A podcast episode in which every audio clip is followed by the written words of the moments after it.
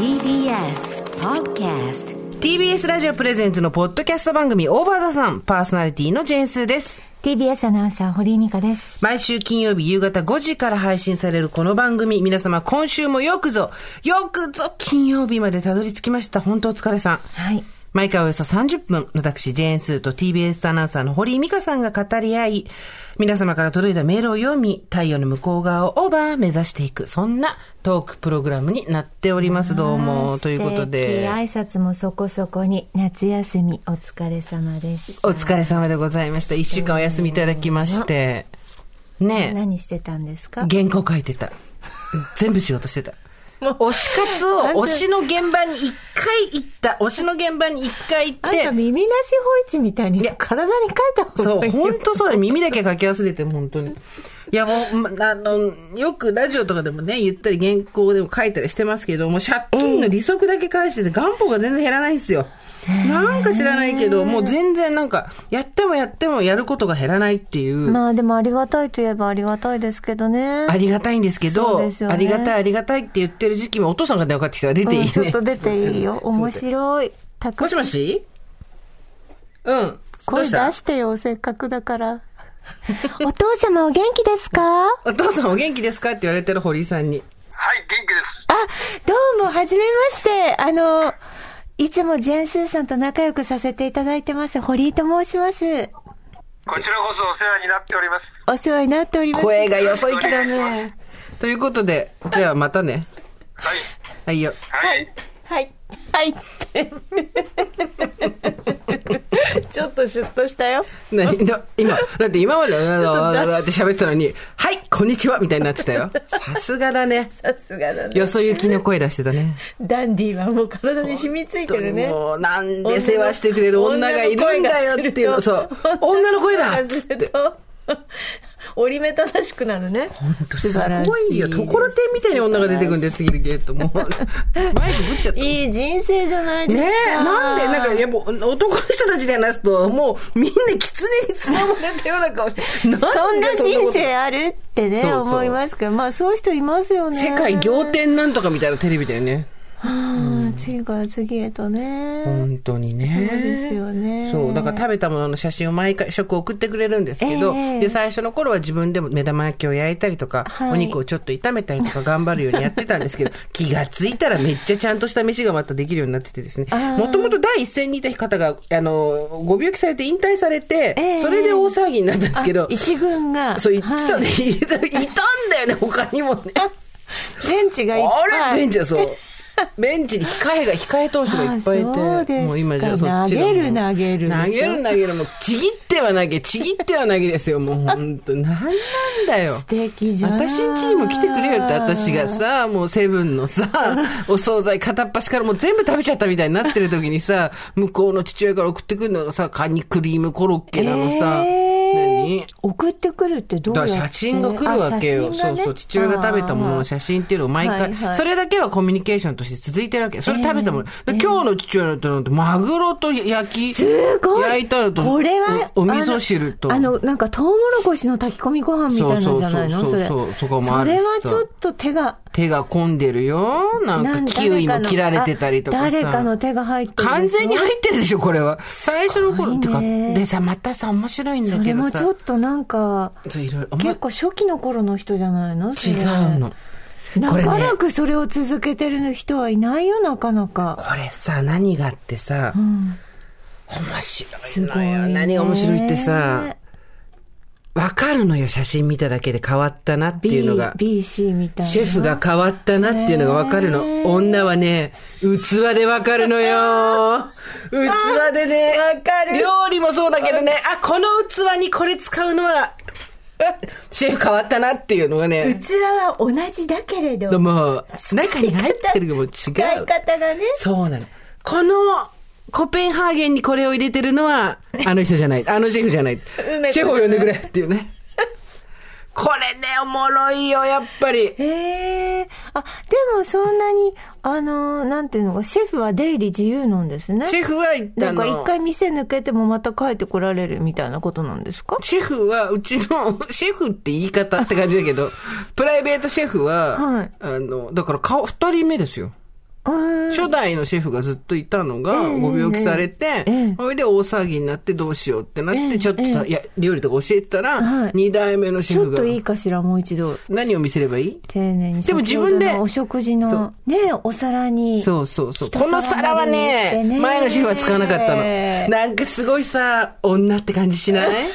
私たち、皿の使いで、変化を。息箸。置きもね。そうなのよ使う使わないありますでしょ？そう、た、縦に置くか横に置くかとかさ、ありますでしょ？あちょっと僕拝見したあとさ、ほら、ポテトサラダが違うとかでわかるわけよ。違うわけ。わかるでしょ？そうそうそうそう。ねえ。あのね、やっぱり自己主張ってね、こういうところに出んのよね。ええ本人が無自覚のところで。ええで、なんだろう。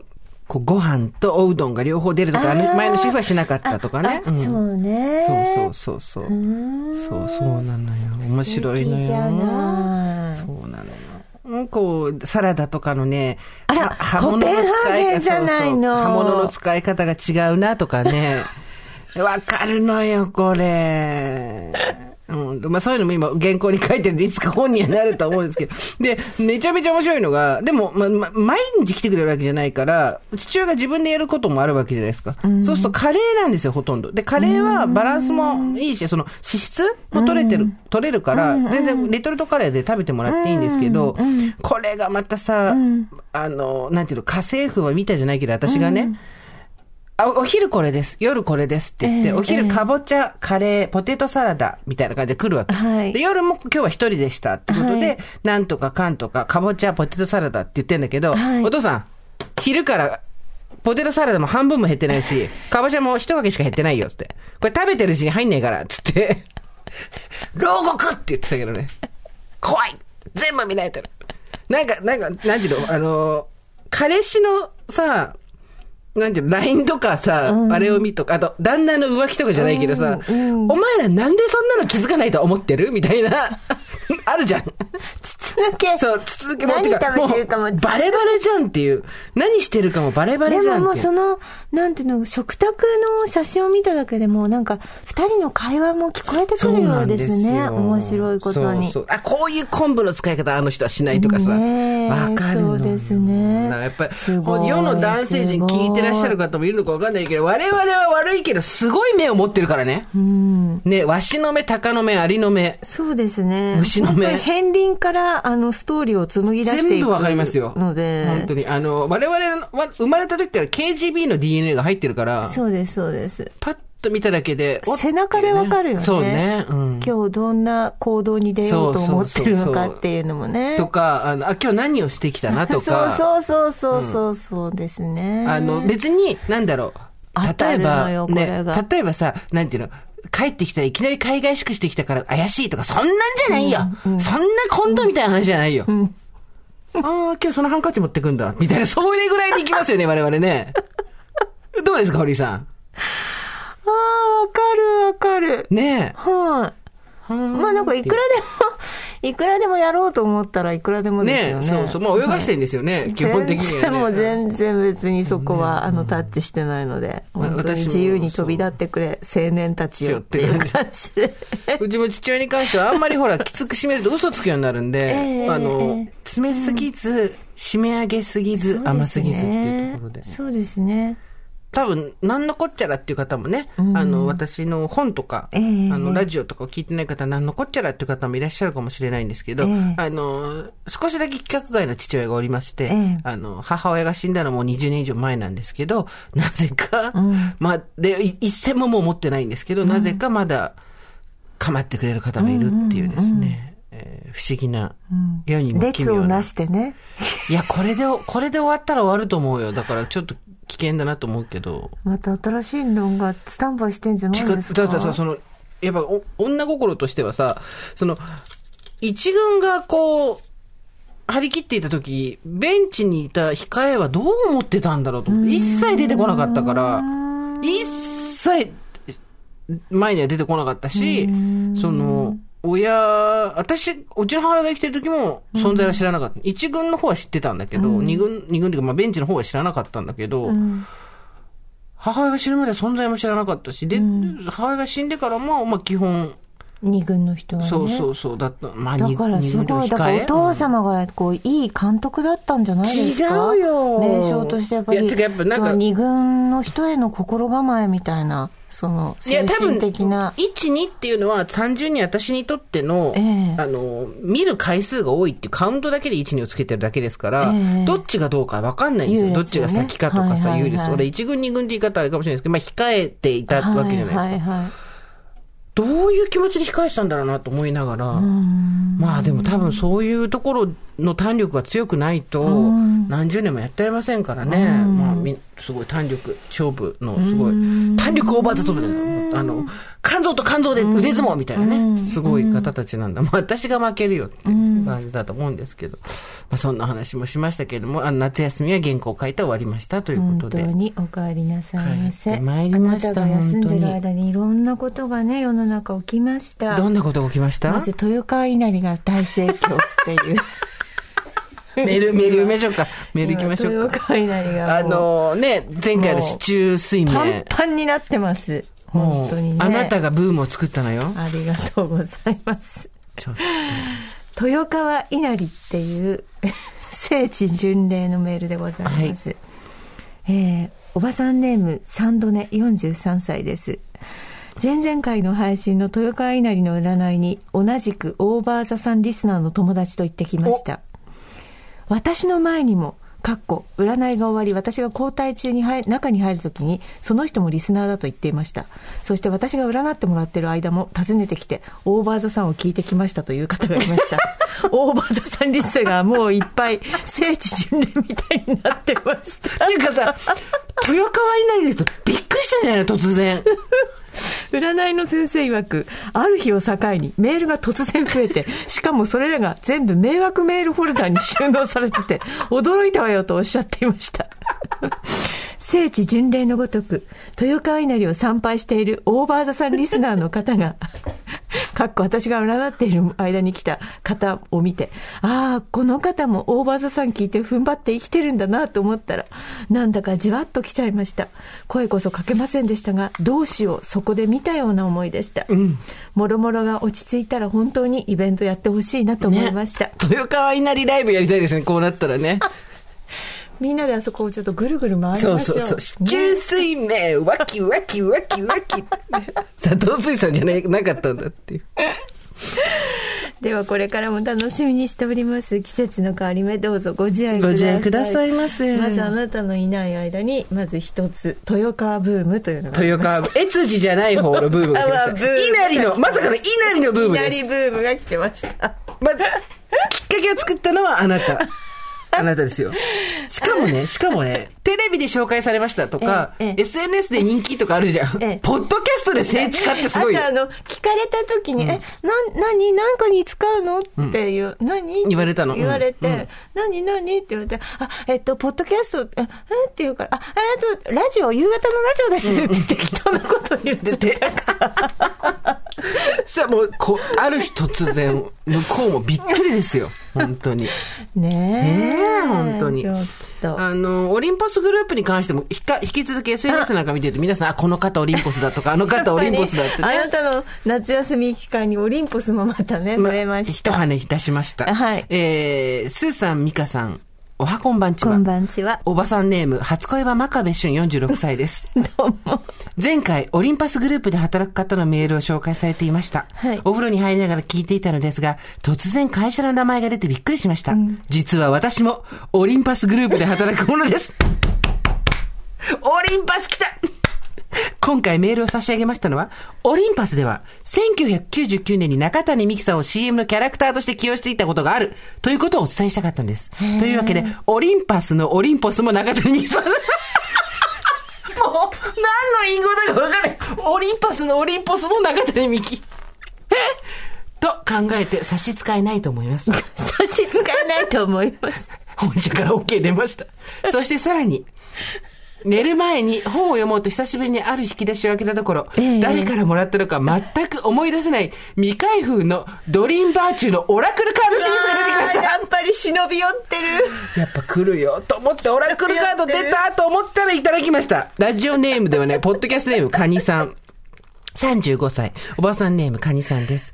いつも楽しく拝聴し、聞き終わった後、大学の先輩と大場さんトークを LINE で大盛り上がりしております。いつも聞くだけでお便りをすることはなかったのですが、はいついに私の出番が来ました。私、IT 企業日本オラクルの社員です。オラクル、オラクル来たよオリンパスの次よオラクル、オラクル来ました。日本オラクルの方からいただきましたオラクル来ました。ありがとうございます。まさかお二人から我が社の名前がオラクル、オラクルへとハミングされるなんて。働く35歳いろいろあります。まだまだおばさん村見習いぐらいの気持ちですが、旗から見たら立派な村民。でもおばさん村の村民やお姉さんたちの話を聞くと、40代も50代も楽しそうだなとワクワクもしています。最近は頻尿が加速してきたので、来たるべき尿盛りに備えてスクワットを欠かさないようにしております。気温が安定せず、暑かったり寒かったりですが、どうぞ皆様ご自愛ください。えー素敵じゃないでそうオラクルの方も聞いてくださってる。ねえ、オラクル、オラクルやっぱり、オラクルの尺も入れたいですよね、だってオラクルカードですから。おオリンパスのオリンポスが中谷美紀で、日本オラクル、すごい、もう、繋がった、円環、円環。ちょっともう一つやっぱりね、はいこの夏休み中に跳ねた原因とし跳ねたはいはいて、その、跳ねたえースーさん、堀井さん、おはこんばんちは。おはこんばんちは36歳の年女、ヒレカツ顔漫画と申します。ちょっと待って、ひよ、ヒレカツで顔漫画作っちゃダメだろ。顔漫画はあっさりした鶏肉で作るんだよ。ヒレカツで顔漫画は違うだろ。毎回の放送楽しく拝聴しておりますます突然ですが私の兄は日本オラクルに染めて オラクル二人目来た引っ張り出す引っ張り出す引っ張り出す。ぐいぐい来る。兄のことは好きですし尊敬もしているのですがそれほど楽しい会話をするような間柄でくそんな兄弟の生々しい話はいいよ。オーバーザさんのことを教えることはないだろうなと思うので、どうか別ルートでオラクルの人に届けと祈るばかりです。もう届いてるよ。届いてるよ。えと一回り年上の兄は、私がこの年になってもしがない自営業者である私にお年玉をくれたりするのですが、私はそれを決して受け取らないなどということはなく、ありがたくいつも頂戴しているのでも、らってるんかい。そういった意味で日本オラクルは良い会社だと思います。オラクル上げまさかのオラクル上げ来ました。日本オラクル、オラクル、オラクル残念ながら、私がオラクルについて言えることはそれだけです。ありがとう、兄ちゃん。ありがとう、日本オラクル。以上です。以上でございます。オラクルカオードからラクル。カードについても考えてきてくださってるんですけどもね。はいはいねまた皆さんたくさんいただきました。素晴らしいですねあとですね、はいあの、畳みかけるように行かせていただきますけども、ええええはいはいあの、番組を聞いてる有名人の方いらっしゃったらっていうのをね、ねあの、聞きましたよね。はいはいで、まあ、あの、例えば、なんか芸能人の方とかね、なんかええこう、なんだろう、スポーツ選手の方とかいるのかなぐらいの、我々の、はいなんて想像力の乏しさよ。そうなんでしょう。ね有名人って言ったら芸能人とスポーツ選手しか思ってない。合コンじゃないんだからって話で、はい。来ました。はい。スーさん、みふかさん、おはこんばんちは、はい。ちょっとした有名人リスナーを募集しているということなので、恥ずかしながらメールをお送りします。はい。私は、フォーブスジャパン 女性100人に最年少で選ばれた29歳の起業家です。すごいの来た。すごいの来たえー、クラブハウス日本人唯一の公式クリエイターにも選ばれています。すごい。世界3億人ユーザーいる中で21組しか選ばれない公式配信者。あんたわしらよりすごいやないの。なんでこっち聞いてんの？現在、ロサンゼルスで和菓子ブランド、三崎東京を経営し、アカデミー賞前夜祭などでの提供や、キム・カーダシアンとコラボしております。すごい。作って作って ちょっといつかスーちゃんにキム・カーダシアンを合わせてあげてくださスーカーダシアンもね、い。うん。大場さんはファンの方に、私の20年後っぽい人がいると勧められ聞き始めました。確かに豪快なお笑い方も品を保とうとしている点、似ている。もしかして私のおばちゃんたちと勝手に思っています。今は弊社キッチンで和菓子を作りながら BGM として流していて、弊社の日本人スタッフ全員が虜です。いつかスーさん、ミカさんに弊社の和菓子召し上がっていただけたら嬉しいです。季節柄どうかご自愛くださいませ。いやいやいや、ということでもう、もうぜひね。あの、もうお名前出てるんで、ミケアリッサさんという方なんですけれども、はいはいはいあの、本当にフォーブスに記事が載ってますいや、すごい。すごいですよ。フォーブスジャパンで、あのー、ロスに渡ってね、あの、バックパックじゃないです。あの、何スーツケース2つにパンパンに詰めて、ロ当てもなくロスに行って成功した。長渕剛しかった話ですよ、これもう。それで和菓子を？和菓子を子で？ただ、まあそのローカライズ、いわゆるその現地の人にどうやって受け入れられるか、伝統とかよりもっていうことで、こう、ジュエリーみたいな感じね、セレブ感のある、あの、ままああ、ググっていただければ出ても出てくるんですけど。私たちの聞きながら作って大丈夫かしら？大丈夫かね整ってるのかしら？整ってるのかしら？キムカーダ、すごくね、キムカーダシアンが、我々の、あれ？あれ？あれ？つながるんじゃないの？これはね時期。ね、でもさ、なんでさ、あの、クラブハウスで3、そこ人のうちの21組にしか選ばれてないさ、あの、TikTok のフォロワー18万人いるんだって。なんでうち、なんでそんなインディーズ聞いてるね？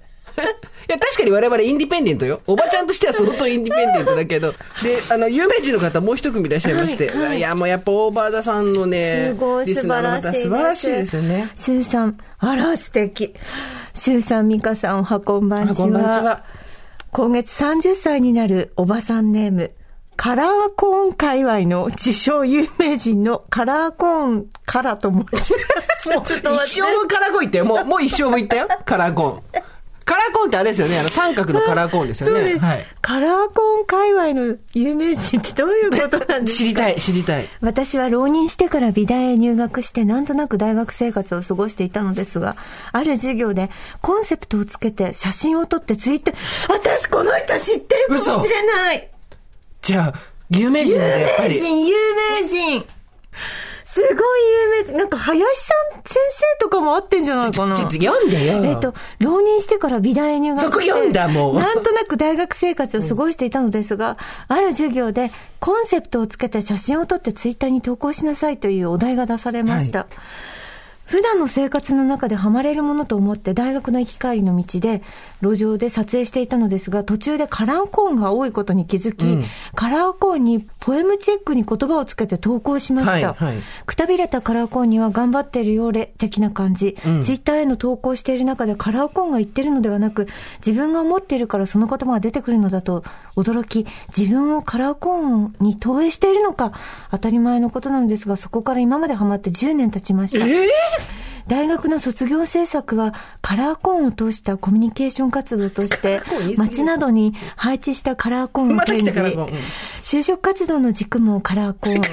大学時代にカラーコーンの魅力を伝えてきましたがなかなか伝わらないことにもやもや感じ、コミュニケーションを手ず手助けするような会社に就職、そして2年前なんとなんとタモリクラブでタモリさんに直接伝える機会がありました。カラーコーンのこと？を内容はインスタ映えない写真が満載。スマホ街角ハンターズブロック塀好きと犬クソ看板好きの人と登場しました。犬クソ、犬のね、クソをね、ここにさせるなっていう看板ですよね。いっぱいいるんですうが、あと駐車場の罰金の名言を集めてる人とか、ね、なるほどね。なるほどね。うん。タモリさんへのカラーコーンの魅力を伝えるとなんとなくわかるとおっしゃっていてとても楽しくなり嬉しくなりましたそして今年はカラーコーンを通して結婚。えー、ちょっと待って待って、わかんない。わかんない、わかんない、わかんない。そこ、そこわかんないよ。カラーコーンを通して結婚。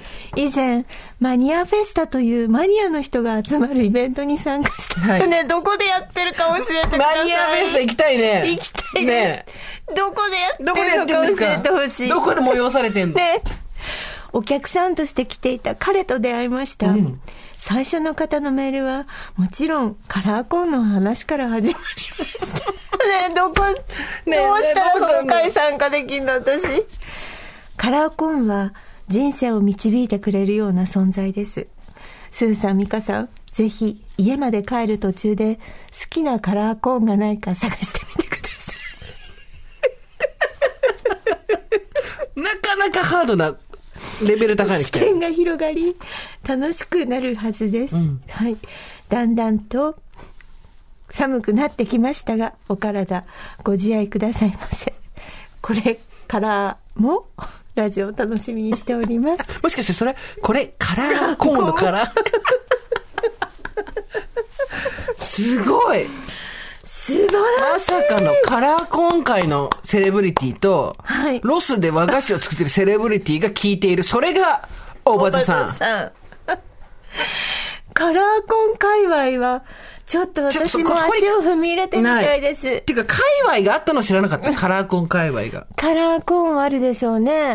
あとあの、カラーコーンだけじゃなくて、あの、ほら、赤い棒があるでしょ。か、え、あの赤い、あ、あたか立ってるやつね。立ってるやつ。うんうんうんあれ、ぐにぐに曲がるんですけど、はいはい実ははいはい硬そうに見えて、ええええあれのマニアもいるんですよ。あらまあ やっぱり工事現場グッズの好ええきな人たちもいるんですよね、きっとそうですよね。ね。カラーコーン飛び出し坊主ばっかり写真撮ってる人もいますよね。そうですね。飛び出し坊やでしたっけ？そうです、んそうです。いやーカラーコーンがカラーコーン、カラーコーンと一緒に。もう一生分言ったよ、カラーコーンって私たち。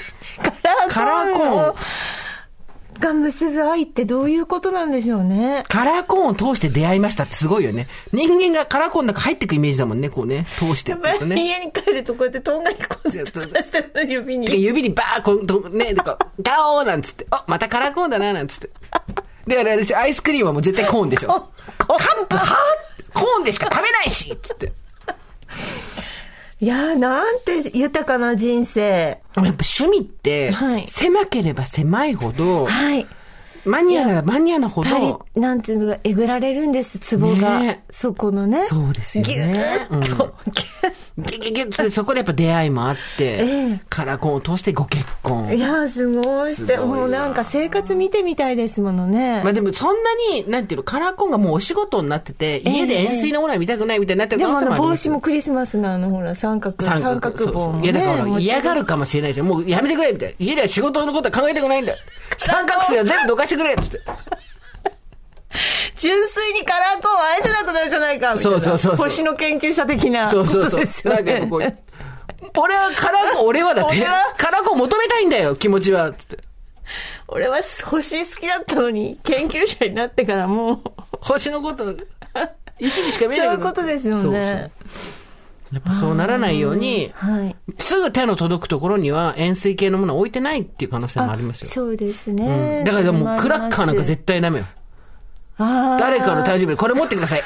お断りします円錐はカラーコーンしか持ちたくないあなたの夏休みの間にカラーコーンブームというのもありました。まあだから、フォーブスであり、カラーコーンであり、タモリクラブでありええ、オラクルであり、オリンパスはオリンポスってことでしょ？そうです。すごいな。溜まってきました。溜まってきました。そしてですね、はいなんと、んあの、こう、なんていうんですか、この、生 生命を感じるこのメメールいただきました。はいありがとうございますはい脈々と。脈々と。はい。ポップインということでいただきました。この番組といえばポップイン。ポップインのおかげで番組ができている。本当ですよ。スポンサー、スポンサーは、スポンサーは、ポップインでございます。でまた恥ずかしがり屋さんだからポップインさんだからちょっと私たち押してるんです。そうですよね。そうなんです。いいです、いいです、はいいうので。ジェンセイさん、堀井美香さん、おはこんばんちは。こんばんちは都内在住の30代半ばのしがない独身男性です。どうも。さて、私のことですが、先日ついに念願のポップインアラジン2を購入いたしました。あらまだ。実は番組で紹介される前から気にはなっていたのですが、そこそこ値が張ることもあり、購入を躊躇しておりました。ええしかし、ポップインさんが大好きなオーバーザさんのスポンサーになってくれたということで、嬉しさのあまりもう買うことを決意しました。お先日無事に我が家に導入しましたので、そのご報告と皆様の参考になればという思いからメールをさせていただきましたありがとうご。ざいます。私は今、8畳ほどの、ほぼワンルームに暮らしております。うんうん。ポップインアラジンはそれを取り付けるシーリングライトのソケットの位置と投影する壁、またはスクリーンの位置関係が全てです。はい。設置が終わってワクワクしながらスイッチを入れると、なんと一辺の壁が丸ごとぴったりスクリーンになるほおどージャストサイズ。ジャストサイズ。投影された画面の大きさはおよそ120インチええもう映画館じゃない。まさにポップインアラジンのための部屋と言っても過言ではないのかなと思いましたアラ。ジンルーム来た。今まで22インチのテレビしかなかった我が家に革命が起きました。大きいものはすべてもうなんか網羅しますから。ねはい。えー大きさが伝わりにくいんですが、一応写真も添付しますということで。いやわかるよ本当一人暮らしのお部屋にもうなんかポップイン部屋になってますね。素晴らしいじゃないですか。ねえ素晴らしい。先日友達が遊びに来た際にこれ見よがしに自慢、圧倒的な大きさに友達も絶賛せっかくだからと二人の大好きな映画版 SATC2 はいを見ながらおうち焼肉をしました、まあ、いいじゃない。友達も購入を検討すると言っておりましあたスポンサーなのにあまり商売一見のない番組求めないそこが好印象なポップインさんに代わって宣伝したくメールいたしました。ということでございます。実はですね、ちょっとすぐには出てこないんですけど、私のインスタの DM の方にも、はいあの、番組を聞いてポップインアラジン買いましたと。ええええ素晴らしいです。ええいいものを教えていただいてありがとうございました。はいっていうのが来てまして、はいありがとうございます。皆さん、こうやってね。いやーもうちょっとこの大迫力は素晴らしいです。で、なんか、あの、壁がないっていうお家でも、うんうんなんか私もネットで調べたんですけど、あの、シーツとか、はい簡単な白いもの、まあ、スクリーンとかでもちろんね、うんうんあの、壁を作ってもいいんですけれども、なんか、簡単にやってる人もいました。あのさ、はい、あのさ、お部屋でね、壁がない人がさ、はい白いシーツをね、ベッドの前にさ、はいパーッと貼ってさ、はい映画流すなんて、それなんか、フランス映画みたいじゃん。イメージ的にはベティブルーじゃん。もう何十年も前に見てから全然覚えてないけど。イメージとしてのベティブルーじゃん、それ。そうです、そうです。あのなんかだってあれでしょ？半裸のパートナーとさ、はい。ワインを片手にさ、はい。足元にだけくしゃくしゃっとタ,、あのこなんのタオルっていうかなんつうのあの毛布みたいなそうそうみたいなかけて、はい。はいで壁にさ、はい。ちょっとちょっとこうずれた感じのさシーツ貼ってさ、ええ。ほいであのあの、プロジェクターでジャーそうじゃあっつってで何見んの？だそういう時は何見んの？よく知らないんだけどねあの、ジャーって。なんかおしゃれなインディペンデント映画みたいなのを見てさ、はい。あのちょっとこう字幕がついててさ。そうです、そうです。まあちょっとね、想像の範囲でおっしゃってるから、あの、あの、スーさんは、うんあの、ね。なんか備品ばっかり思いつくね。あの、ぶどうが横に置いてあってさ、こうぶどうをこうチュッと食べながらさ、なんていうの、まあ、ワイン開けてね。そう、ワインや、私のね、なん。だ、結構だけど、ええ。だ炭酸水でしょ？で、ポップインアラジンで壁に、ええ。まあ、ジムジャームッシュの言い方を流す。ジムジャームッシュって何年前だって、もう、はい難しい。難しい映画です。それで、半裸のはいパートナーとはい二人でこう足元だシけーツにくるまって、シシーツに移して、シーツにくるまって。そう。で、もにゃもにゃはいってこう、聞きながら。シーツの海シーツの海、そう。シーオブシーツ。それで、それで、ぶどう。ぶどう。青と赤のぶどう両方。で、プチュプチュってこう皮取らなくていい。ぶどう。ぶどう、はいぶどうと、チーズと、ええワインと、えで、なんかこう、ピタッとくっついてさ。そうですね。いいねいいね本当に。うちいやー、ポップインラジオあるんだけど来る。いや、でもなんか普通にポップアラジンあるんだけど、見るって言うと、え、見る見る見るってで言っちゃいますよね。ねやっぱそこで見たいよね。見たいよ。見たいですよ。だから、まあ、壁がないっていうお家でもなんか窓がついててとか、あのーそこにねシーツ貼ってねそうそうそう、うん一面にしちゃえば大丈夫ってことだと思います。いやー、シーツに映った映像見ながら、シーツの似合う種なしぶどう食べたいシーツの似合う女になりたかったですね。あの、それでさ、トイレ行くときさ、くるくるっと体にシーツ巻くわけよ。で、でじゃ裸体のまま行かないからさ、シーツくるくるくるっつってさ、すまきみたいにして、スルスルっつってさ。シシーツの似合う女が良かったですね。はい。そんな中ですね、皆さんからオラクルカードの候補いただきました。ありがとうございます。ありがとうございます。皆様本当にね、いろいろ考えて、オラクルカードってなんだかわかんないから、標語みたいの送ってきたりとかいろいろあったんですけど、はいくつかありましたので、はいじゃあ読ませていただきましょうか。はいちょっとお願いします。はい。なんかツイッターを見ていたら、いきなり始まっちゃうから何の話かよくわからないので、前回の振り返りをしてほしいっていう方もいて。あ、ええそれはね、自分でやって。そんな時間はねえよ、俺たちに。あの、そういうのは、なんでオラクルカードになったかっていうことは、何でしたっけ私たち。何でしたっけ？なお互い占おうって話になって、あなたは豊川稲荷で私のことを占ってきあて、そうそうそうそう私は10年以上前に友達からもらって一切そうそう封を開けてなかったオラクルカードが家にあって、はいそれを持ってきて、やったら当たってるっつって盛り上がったって話じゃそうです、ないですか。そうです、そうです。あのー若い人たちに分かる話もしません。はい詳しい説明もしません。鉄力会だから、ここ。おばさん鉄力会だから。鉄力会が何かも説明しません。Google がある、あなたには。ちゃんと特進コースに。特進コースに、そう。上がってきておばさん特進コース、そう。はいあのーおばさん特進コース嫌だな入りたくないな。なので、ちょっと不遜な番組ですけれども、はいなぜなら、大体説明しようと思う頃にはもう忘れてるんですよね。なぜ、あの、すべてが新鮮。まあ、あの、オラクルカードみたいなものを私たちで作りましょうっていうことですね。で、今回は皆様に、えー候補作品をいただきまして、はい。読ませていただきたいと思います。はい。ジェーンスー様、堀井美香様、はじめまして、アマテラスと申します。神から来ました。はい大神からも来ました。いつも気持ちに張りが出る楽しいひとときありがとうございます。オラクルのパワーワード、いくつか思いつくままにお送りします。わずかでもご協力できれば幸いです。1番、行き止まり。パッてあった。行き止まりのからね、今すぐプラン B に切り替えましょう。早くそのゾーンから抜け出して。2、深呼吸。手の届く範囲に目を向けて、ヒントとチャンスはその中に。3番、思い込み。いくらなんでも、それは考えすぎです。気のせいなので流しましょう。これが出てきたらいいですね。5番、執着。4番でした、失礼。それは未練でも思い出でもありません。決別の時がやってきたようです。これカードに言われるとし信用するね。5番、パワー。今こそ踏ん張り時です。この勝負、勝てます。いいカードばっかりじゃないいいねいいカードですねちょっと久しぶりに堀さんのパワー聞きたいな。うん、パワーですよ。もうちょっと、もうちょっと張りがたい。パワーパですよ。ワー、パワー。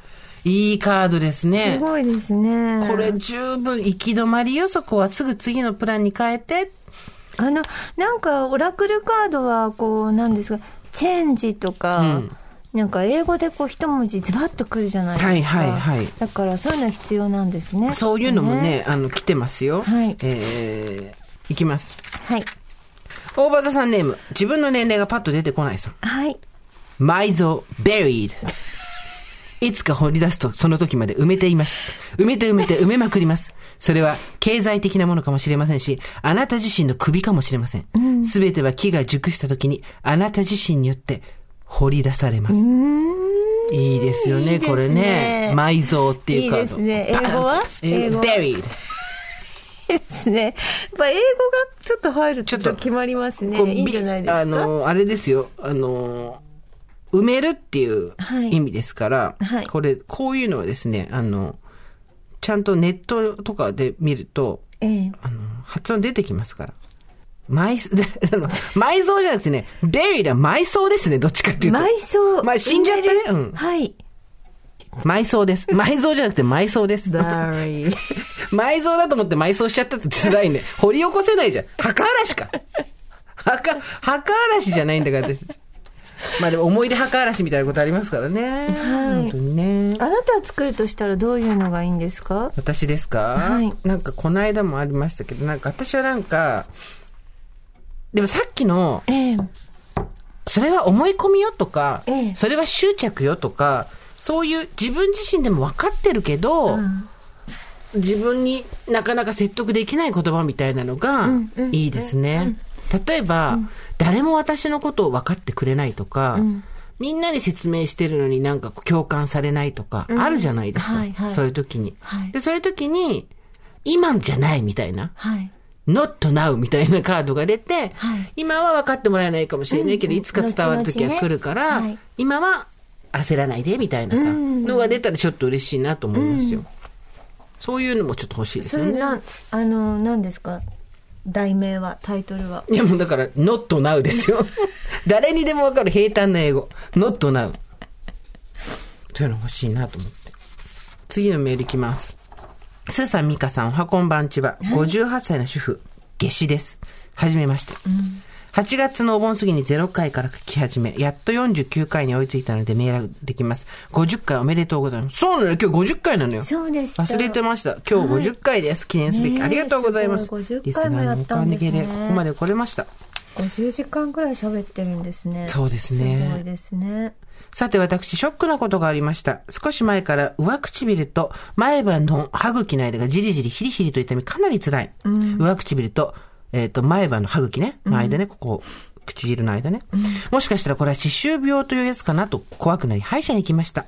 歯科医は私の口の中を見ると小さなボトルを持ってきて、それはおそらく乾燥だと思われるので、これを寝る前にシュッと吹きつけて潤いを与えておくと楽になると思いますよと言いました。そして、うちでもこれ置いてますが、量販店のドラッグストアで買った方が断然安いですよと教えてくれました。なんて親切。私はその足でドラッグストアへ行き、オーラルケアのコーナーをぐるぐる見て回りました。しかし見つけられませんでした。見落としてるのかもと思い店員さんに尋ねると、あ、それならございますよと違うコーナーへ私を連れて行きました。そこは介護用品コーナーでした。なんと80代の父が入院した時に病院がこれを揃えてくださいと出してきたリストにあった紙おむつや体拭きシート、口の中を拭うスティック状のスポンジ、食べ物や飲み物にとろみをつける粉などが棚にずらりと並んでいました。潤いミストは介護用品だったんです。私の体ももうここまで来ているのかと棚の前で呆然と立ちすくみました。オラクルカードいきます。カードの言葉は自覚。あなたのリアルな姿を受け入れましょう。問題解決はまず自分の立ち位置を知ることから、新しい選択肢に気づき、きっと素敵な未来に羽ばたくことができるのです。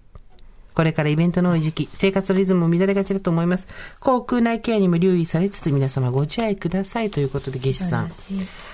枕の話があってからの、オラクルカードのことは自覚。そうです自覚怖くないもう私自覚し、ってか、もう自覚してない怖い怖い怖い怖い。自覚超怖い。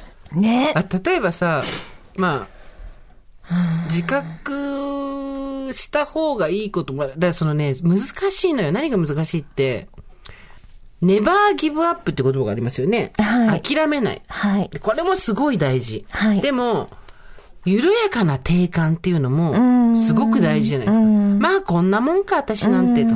それを笑顔で言える感じ。私なんてどうせじゃなくて、んまあまあ、頑張ってるよ。うんよくできてるよ。これぐらいで十分十分。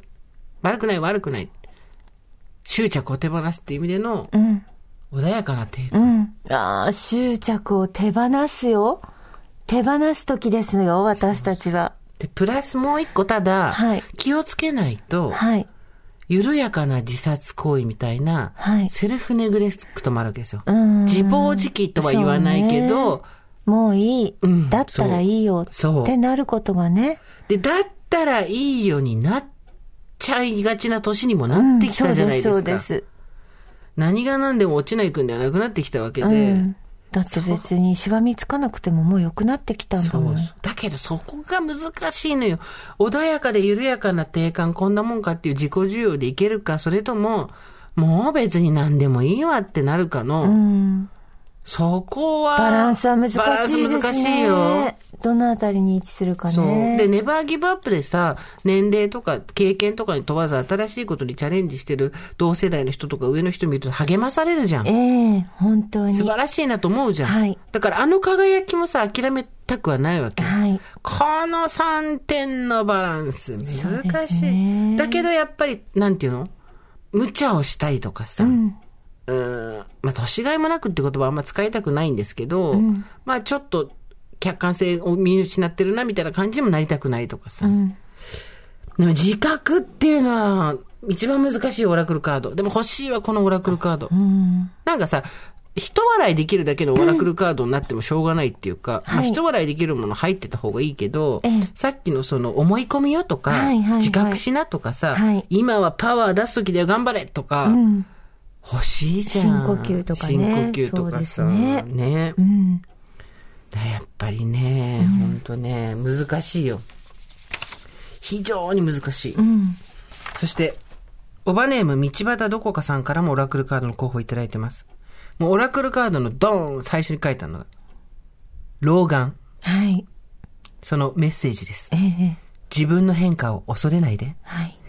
今まで見えていた物事が見えにくくなり、近い存在だと思っていた人や未来が少しぼやけたように感じているようです。うん。少しムズムズと居心地の悪い感覚もありますが、これは今まで遠くに存在していたが、見えにくかった物事への扉が開き、天使たちがあなたのネクストステップアップを助けてくれようとしているのです。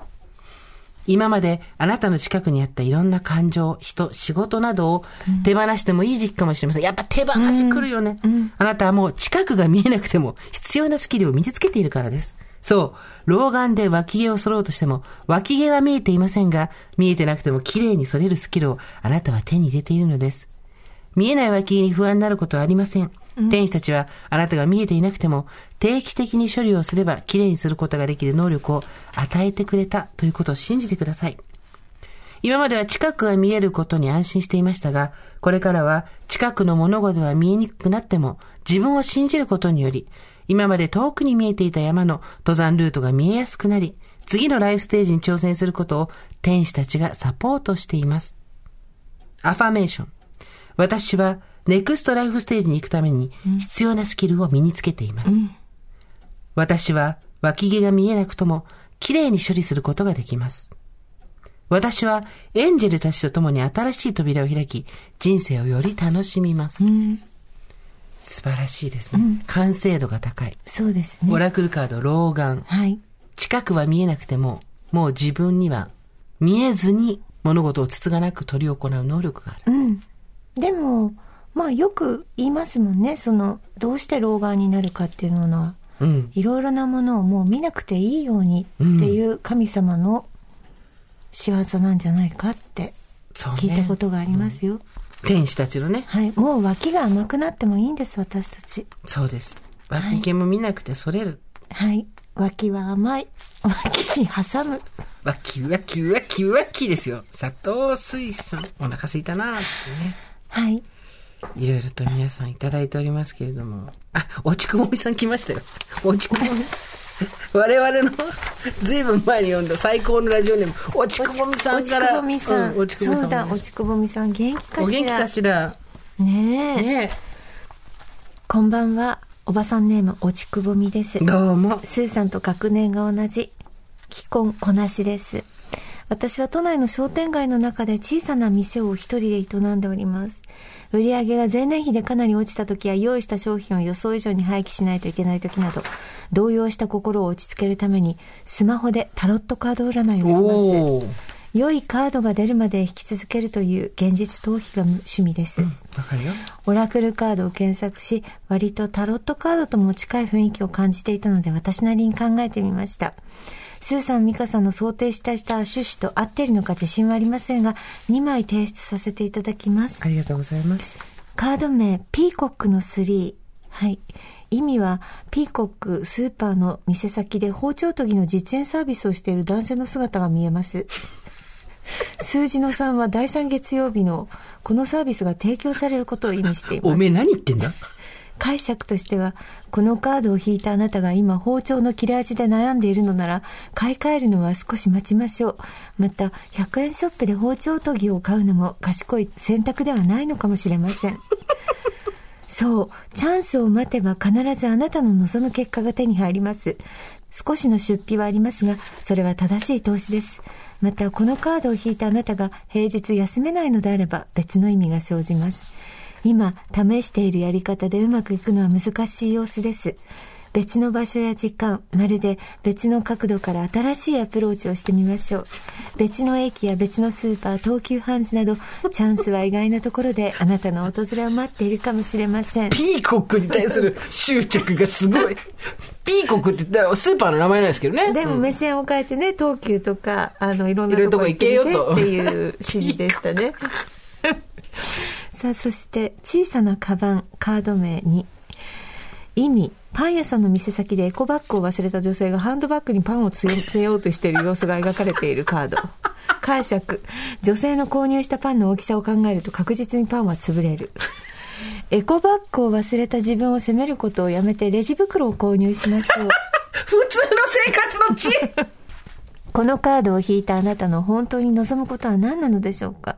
さまつなことにとらわれて本質を見失わないようにしましょう。そうすればあなたは大きな喜びを受け取れます。柔らかいパンを柔らかいままに食べるための選択をしましょう。潰れたパンの味を知る必要はありませんう。わ、いいこと言う。いいこと言う。いや、これすごい。あの、意味あるよ。柔らかいパンを柔らかいまま食べることを私たちは諦めすぎてる。いいよ、潰しちゃうからさ、って思うからね。そう。いいのいいの。ここ私が我慢して潰してギュッて入れちゃえば、パンはパンだし、お腹入っちゃえば一緒に。一緒じゃありません。お腹入ったら一緒理論をもう捨てよ、私たちは。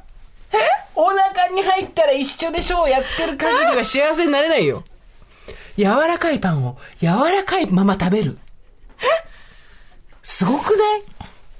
何か言ってるようで何も言ってないのか、それとも何か言ってるのか、判断がつきづらい。でもちょっと今私感銘受けちゃった。柔らかいパンを柔らかいままに食べるための選択をしましょう。潰れたパンの味を知る必要はありません。これ、いい、いい、パンチラインよ、これ。潰しちゃうよね。潰しちゃうよね。だってここでさ、ギュッてやればさ、カバンに入って持って帰れるじゃん。で、家帰ったら潰れちゃったなと思うけどさ。うん。味は一緒って思っちゃうもんね。そう。なんか、なんでも一緒にしたがんのよ、私たち。お腹入ったら一緒とか、味は一緒とかさ。あ結果一緒だからまあいうんっか、みたいなね。家庭。家庭を楽しもう。そうですね。柔らかいパンを柔らかいまま持っていくには、どうしたらいいかっていう、その工夫もね。つまり。つまりね、柔らかいパンは、自分自身のメタファーですよ。うーん。私たちは柔らかいパンなの。うん。だけど、うん。柔らかいままに自分を扱うことができないのよ。うん。ここでギュッとなれば、んここでグッとなれば一緒でしょ誰も困んないじゃん。そうそうエコバッグいらないじゃん。そうそうそうってことですよね。そいで自分を押しつぶし、押しつぶし、気づけば誰も手を出さないパンに。加納姉妹がポッドキャストを始めたらしいじゃないですか。ええまだちょっと聞けてないんですけど、はいはいあの人たちは柔らかいパンだよ。そうですね自分たちが完璧な柔らかいパンであるために、柔らかいパンとして扱われるところにはいかないからね。そうです、そうです。我々乾パンですわ。カニギューってみんな一緒に押し込んで。そもそもは柔らかいパンだった時代もあったと思うよ。うん。あったと思う。だけど、そうですか、そうですかって言ってるうちにどんどん体が縮こまっていって、今じゃ10年経っても食べられる硬いパンですよ。うん。いやー、これすごい、なんか、だから全部のことに言えるじゃん。例えば、自分が柔らかいパンだと想定したときに、はい果たして私を収めているこのケース、それは家庭だったりとか、えええー仕事場だったりとか、ええパートナーだったりとかええは、この柔らかいパンを収めておくのに、適切な袋なのか、箱なのか、環境なのかって考えると、恐ろしくて冷や汗出てくるよそうでね。すね。出来たてなのか。このパンのええ美味しさをうん十二分に活かしてくれる場所なのか。そうそうそうそうそう。怖っ。ねえ。ちょっと続きがあるんですよ。あ、まだある。失礼しました。柔らかいパンと潰れたパン。うん。また、このカードを引いたあなたが、ハード系のパンが好きな場合には、別の意味が生じます。別の意味が生じます。硬いパンが好きな人今おりますね。ハード系の人ヨーロもいッパパン。る。ヨーロッパパン。うん。今あなたが直面している厳しい状況ですが、ハード系のパンは慎重にことを運べばうまくいく可能性もあります。あくまで慎重にですよ。その隙間に硬いパン、その硬さならいけるかも。ということで、そうですね。なるほどね。そうですね。ハードパンの場合は、まあ、隙間があれば、スポッと、とね。スポッと入ることが、形を変えずに、うんうんそうね。はい。私たちがもし、硬いパンであったならば、隙間にスッと入ることが、そしてスッと出ていくことができるじゃないですか。決して自分を押しつぶす必要はない。そうなんです。柔らかいがゆえに、やっぱり、ペシャってやっちゃう。そうです。あなたは柔らかいパンそれとも硬いパンっていうね、そうですね。自身に問いかけてほしい。はい、はい。そして、うん自分がどっちのタイプなのか。うん。でもやっぱり柔らかいパンの人はちょっと身をすくめれば、どんなとこにも入っていけるのよ。あー、でも硬いパンは、ポケットにも入っちゃうでしょ？そうね。ねまあ、あのえ。、野ざらしでもいいじゃない？我々の、あの、あれでしょ？幻想としての概念としてのフランス人でしょ？そう、おしゃれじゃバない？ケット持ってるっていうね。紙一枚巻いとけばうんう、んおしゃれじゃない？でも野にさらされるのよ。うーん。私柔らかいパンでいたい。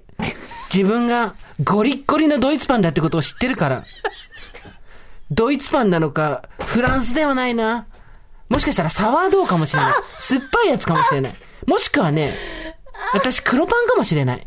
黒パン好きなのよ。私ほら小麦があんまり得意じゃないじゃない。プンパーニッケルっていうのがあるんですよ。あの、ええよく食べてる黒パンで。ええあるんですけど、黒いの。ええで、ちょっとジメジメしてんの。で、一枚一枚しっかり豆腐みたいにくっついてるわけ。で、剥がして、クリームチーズ塗って食べるんだけど。私、あなた一回それ持ってきましたよ。そうだっけ？はい。ドライブ行った時に。ああ、そうだっけ？はいそう、それで、それをね、自分自身になぞらえてるんだけど、硬くてさ、うん。でも私本当は、うん。今流行りの、ふかふかの野上みたいな、ん食パンになりたい。外、外、こんがり、中サクサクみたいなね。ふわもちみたいな、そう。ああいうのになりたい。真っ白な、真っ白な食パンになりたい。山崎パンみたいなやつでしょ？そう、それで、パン祭りがされたい。私一度でいいから、ふわふわの山形の食パンになって、愛されたい。ああ、そっか。食べる人を選ぶような、栄養があるからとかそういう理由がないと、うん。なんか食べられるやつじゃなくて誰、誰 誰もが、なんか手軽にこう手に取って。そう。ハードルのない感じか。いや、もうバターだけとかね。そうそう。でさ、間に何挟んでも美味しいみたいなさ。うん。間違いないよね、なんつってね。そう。そで、見栄があまたるからさ。それ買ってきたの？みたいな。見栄があるからさ、6枚切りじゃなくて4枚切りがいいな。で、ふわふわなの。うん。で、並ばないと買えないとか、午前中で売り切れちゃうとか、ええそういう人気が欲しかった。うん。そうね。今これ聞いてる人たちドイツパン食べてるつもりでしょうね。ふわふわの食パン食べてる人一人もいないでしょ？噛めば噛むほど味出るな、このドイツパンと思って食べてるでしょうね。ねえ。そうよね。まあ、あなたはどっちかっていうとそうじゃない？クロワッサンな人生じゃない？いやー、そうですかね。やっぱりカフェオレにつけて食べられてきたんでしょ？そうでもないんじゃないかな。何パン？自分を例えるなら。私はプンパーニッケルドイツパン。真っ黒よ。私なんかあの、本当80円ぐらいで売ってる菓子パンだと思うな。なんか、そんなんじゃないよ。そんな。あんたいいとこののクロワッサンだよ。パン祭りだね。来週のメッセージテーマさ、私をパンに例えるなのにしない？ね。私をパンに例えるとにしよう。あ、本当ごめんなさい、皆さんね、本当オラクルカードも真剣にやってるよやってるようん私たちね、どうもごめんすぐ、すぐ次の方に行っちゃう。いや、オラクルカードだってオラクルカードをやるのこれもうどんどん、あの、はい蓄積していきますずっから。とね。私をパンに例えるとにしましょうよ。そうそう。何？次の季節ね、秋だ。おばさん秋のパン祭りですよ、パン祭りで。私は別になんか、なんだろう、その味とか硬さとかポリシーとかのないパンなんだよ。誰もね、困った時に食べてくれっていうことなので。高いね、黒パンなんか買わないんだよ。だって買いに行くの大変じゃん。そうだしさそんなにちょこちょこ売ってないしね。そう、そう、そういう感じ、私は。で、食べるのも美味しいんだよとかっていう人はちょっと変わり者をアピールしたい人。私黒パン大好きなんだけどね。何パンになりたかったんですか？だからしわし、ふわふわの。ふわふわの食パン。ふわふわの食パンみんなに愛される、んふわふわの食パンで、んなんだろう、白くて、ん美味しくて、でちょっと甘くて、で、なんだろう、あの、厚切りにして焼いても美味しいし、えもう気をつけて持ってかなきゃそうね。そうそうそう、できた時はみたいな。ハイジが食べそうなやつよ。うん。ハイジが食べたいです白パンの。あれ食パンじゃないけど、はい。でもまあ、とにかくそういう万人に愛される、な、どんな色にも染まる人みたいなうん。人生も歩んでみたかった。黒パンも憧れるよ、でも。こんなに悪が強くなくてもよかったんじゃないかと黒思う。パンも憧れるよ。でもじゃああなた黒パン人生選ぶって言われたら選ばないでしょ？いや、勇気がいりますね。断り方として天才的なフレーズ。勇気がいります。じゃあ何？私の人生あなたやってみるの？勇気がいりますね。これメモした方がいい。そうよね。そうよね。やっぱり特別なお店で、特別な光を浴びて売られてるわけですよ、やっぱり。言い方、そうじゃねえよ。いや、でもそうよ。一般に普及しないのよ。よ。ドイツではって言ったことないんだけど、ドイツ。正直言うと。正直言うと、ドイツではって言って言ったことないんだけど、ドイツでは庶民のパンなわけみんなが食べてる。語るねドイツではみんな食べてるし、庶民のパンだし、別に誰も、なんていうの、上に上げたり下げたりもしないパンなんだけど、たまたま極東のこの日本では、珍しいねって言われちゃう感じなだけで、私やっぱりドイツに行こうかな。なんか、なんか、あなた海外留学してた時そういうことだったんだね。そうそうそう、ね埋没できるのが本当に楽だったの。あの、日本にいると何やっても目立っちゃうし、体もでかいし、声もでかいし、だったんだけど、アメリカ行ったら私の上に4サイズぐらい L サイズがあったりとか、私より自己主張する人なんかいっぱいいて、埋没するってこんなに気持ちいいのと思ってさ、思ったよ。うん。っていうのもあったけど、でもオラクルカードに関しては、面白出落ちっていうのだけじゃなくて、うん。でも本当こういうね。真面目な、さっきのあれはいはい。いいよ、やっぱりあの、立ち止まるとかさ、はい、自覚。そう、ね自覚するとか。老眼もうん良かったですよ。老眼も良かっでたよね。うんうん最後にこれどうしても読みたくて、はいえーいいですか？スーさん、ミカさん、いつも楽しく拝聴しています。46歳のお二人、少しだけ後輩おばさんです。えー前回の放送、前前々回？前回？お互いがお互いを真逆の方法で占い、えーお二人の人となりが出ていて、最後笑って終わるというか、聞いててずっと笑ってました。はいで、私もコロナワクチンの2回目副反応で発熱し、寝すぎて腰を痛めたので、がっつり笑ってスッキリしました。ありがとうございました。さて、オラクルカードの文言の提案です。夢中、うーん。霧の中と書きます。ああ、夢じゃなくてね。違い、もう夢じゃないの、霧なの。うん、そうですね。私自身が先ほど体験した言葉です。はい見えているのに、そこに存在があると分かっているのに、家電のコードにつまずいて転びそうになりました。はいはい転びはしなかったけど、ドはいキッとし、自分自身にイラッとしますが、結局自分が悪いので自己嫌悪に陥る。そしてすぐに忘れ、またつまずく。見えているはずなのによく見えていないのか、実は見えていないのか、もしくは見たいのに見れないのか。同じ読みの夢の中の夢中とは正反対。霧の中で夢中。見えているのか見えてないのか。見えてないのに見えているのか。そこに存在が分かっているのになぜっていうですね。この、あなた今、見えてないよっていうことを伝えてくれるオラクルカード。霧の中と書いて、夢中。はい。はい。同じとこにまたつまずきそうになってるよと。はいコードがあるよ。そうそう、コードがあるよ。配線があるよ。この間もやったよね。ね、その配線つまずいたでしょ今度は抜けるよっていうさ。ポップインは配線ないよ。ないよ。天井につけりゃそれだけだよっていう。配線がないよ。夢中いいですね。いいですね。夢の中かと思わせといて霧の中。はい。なんか、そう、本当そうですね、見えてるふりしてるけど見えてなかったり。で、そこに老眼だから、とりあえず見える見えない。見えちゃったり。そう、見えちゃったり。器を見ただけで誰がご飯作ったか見えちゃったり。戻るね戻るよ。戻すよ。本当にね。いいですね。夢中。はい。いろいろございましたけれども。はい霧の中もございます。というわけで今日も楽しいお時間を皆さんと一緒に過ごさせていただきました。ありがとうございました。はい。えー50回になりましたね。50回になりましたよありがとうございます。本当に皆さんのおかげで、はい本当に無駄話だけで50回。そうですね。まだまだ続けますまあ、記念になんかね、こう、だんだんいい、いい感じになってきたら何かやりたいですね。まあ、てか、ご時世さえなければやるんだけどさ。私たちもよくよく話すんですけどねこれやろう、あれやろうっていうのは。ね。でもいろいろ作ったりとかもね、できると思うんでね。はい。楽しくやっていきたいと思います。そうですね。はい。ということで。はい。あ忘れてた告知告知。あなたそうです。えクレア。よろしいでしょうか。はい私、えー9月7日発売のクレア、はい。こちら雑誌のクレアでですね、今回は、えーエンターテインメントの特集、ええ。明日のためのエンタメリストということということです。いろんなエンターテインメントの楽しみ方とか、えーインタビューなんか載ってる中で、ついに、ついに私、マネタイズ、マネタイズ。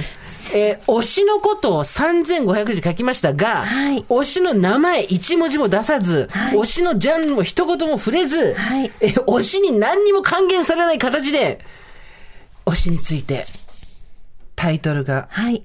ラブレターフロムヘル、あるいは天国で寝言。推し活してる方ならわかると思います。ラブレターフロムヘル、あるいは天国で寝言。私、あの、さっき読みましたけども、私はあなたの推しっていう存在知ってますけれども、はいはいあの、うん、一つたりとも出てきませんでした。推しっぽい推しが、うんはい、のヒントが、んはい。いかがでしたか、文章は？いや、もう後半は、なんか推しに対してのラブレターか、これっていう、いや、そうです。ことしたねだってラブレターフロム、ただ、ラブレターフロム、カナダじゃないですよ。ラブレターフロム地獄なんですよ。ラブレターフロム地獄って。あ本当だラブレターフロム L ですか？ゾッとするってもらった方がゾッとするって。後ろの方恐怖新聞みたいなラブレターがパーン割りで、わーっつって。結構、ねっとり重複してきましたから。そうそうそう。もうね刈り取る刈り取るっていう。あの、素晴らしい推しに対する愛っていうのが、あの、とても、はい、そうですね。心を掴んで話しませんでしたあ。りがとう。堀井さん、これね、あのー すごい本当贅沢な形で、素敵なイラストをね、あのー家田さんっていう形の素敵なイラストで であるんですけど、はいあの、一番最初のって、まあ、贅沢な、空白がたくさんあるわね、ここにいろいろ入れたいわねって言い出して、そんな感想はあると思って。余白が、ねえ。余白がたくさん、いや素敵にあのさ、人が、い人のさ、コラムが載ったページ見て余白が素敵って第一印象ある？ねえ、いいイラストでございます。はい。ということで、あの、ねっとりとした熱を持った文章、えー、こ好印象にはつながらないけど、ただ、くれっていう感じですよ。くれでもこれ本人が読んでもわからないよね。わかんないですね。自分のことだっていうのがねこれ見て自分だって思ったら、ちょっと、あんた、だ、どうかしてるよって話ですけど。はい。推し愛を書いておりますので、クよかっ。たらクレアぜひお読みになっていただければと思います。ありがとうございます。うんお忙しくって。はい。というわけで、今日もだいぶやり込んでまいりましたけれども、はい。大場さん、皆さんからのメッセージをお待ちしております。はい。送り先は番組メールアドレス、over.tbs.co.jp、over.tbs.co.jp